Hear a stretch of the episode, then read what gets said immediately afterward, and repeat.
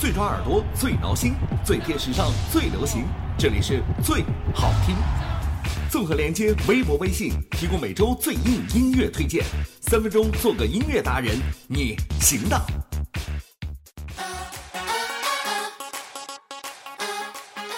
三分钟做个音乐达人，这里是最好听。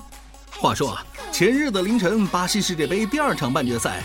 荷兰和阿根廷之间正在缓缓地打着一套眉来眼去剑法。这场比赛，央视派出的是解说员刘建宏，嘉宾则请来了前中国队主帅朱广沪。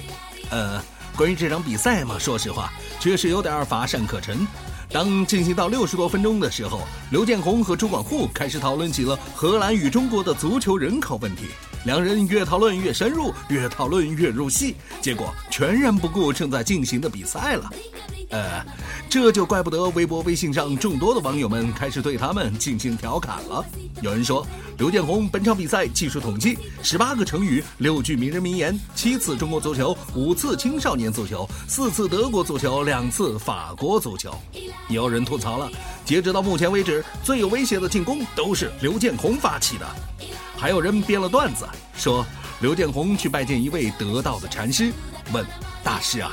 我觉得我的解说属于那种细节中见宏观，趣味中蕴含思想，时而像春风拂面，让人觉得飘飘欲仙；时而又如同荒漠甘泉，有一种醍醐灌顶的酣畅淋漓的感觉。我常常陷于自己的精妙见解而不能自拔，可是观众们为什么却爱吐槽我呢？我很苦恼，请开示我该怎么办？禅师于是按下了静音键。哎，我说老刘啊，作为一个公众人物，不管怎样，咱总算是火了一把，是吧？其实关于这两天足球的段子还有太多太多了，不拿出来分享一下，都觉得对不起这四年才一次的世界杯啊。像更早之前德国狂扫巴西的那场比赛结束之后，就有人感慨地说了：“我去小便的时候，比分是一比零，结果回来比分就变成五比零了，这还好我没去大便呢。”还有段子这样的说：中国队找到上帝说：“我们怎么样才能够踢得像巴西队一样呢？”上帝挠了挠头说：“这个很难，不过没关系，孩子，我倒是可以让他们踢得像你们一样的。”于是，还有人评论，在这场比赛当中，主管户指导的解说是越来越放松，越来越自如。终于，他碰到了自己熟悉的场景和比分了。在评论员段轩真的觉得没有话可说的时候，只有他依旧冷静地分析着场上的局势。这就是一个带过国足的教练应该有的素质啊！想必看过那场球赛的朋友都会有这样的同感。哎，巴西不哭，今晚我们都是国足。其实，就像所有人所常说的一样，足球是圆的，什么事儿都有可能发生。只是，只是这比分实在有点太残忍，太不敢直视了，就像是在所有的球迷心里扔了一颗重磅炸弹一样。嘣！今天给你带来的这首歌，正是这样的一声惊雷。嘣嘣！这同样是来自德国的乐队 Enigma 的一首作品，虽然问世已经有十多年的时间了。可是不知道怎么了，看完了那场让人不忍直视的血腥比赛之后，我直接想到的就是这首歌。平淡的旋律背后却深藏着劲道的节奏，听着就像是在感受德国的足球一般爽快。来吧，最好听、最诚心提醒，在别人的地盘上踢球还是给留点面子。推荐英格曼乐队，，Boom Boom。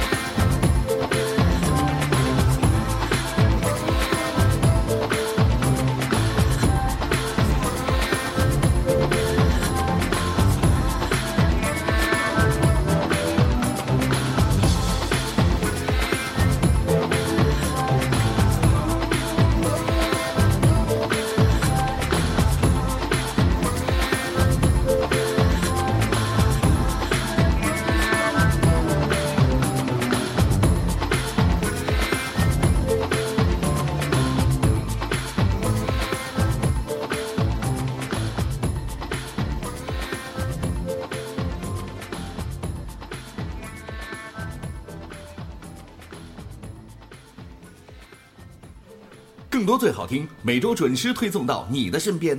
欢迎关注最好听微博、微信公众号。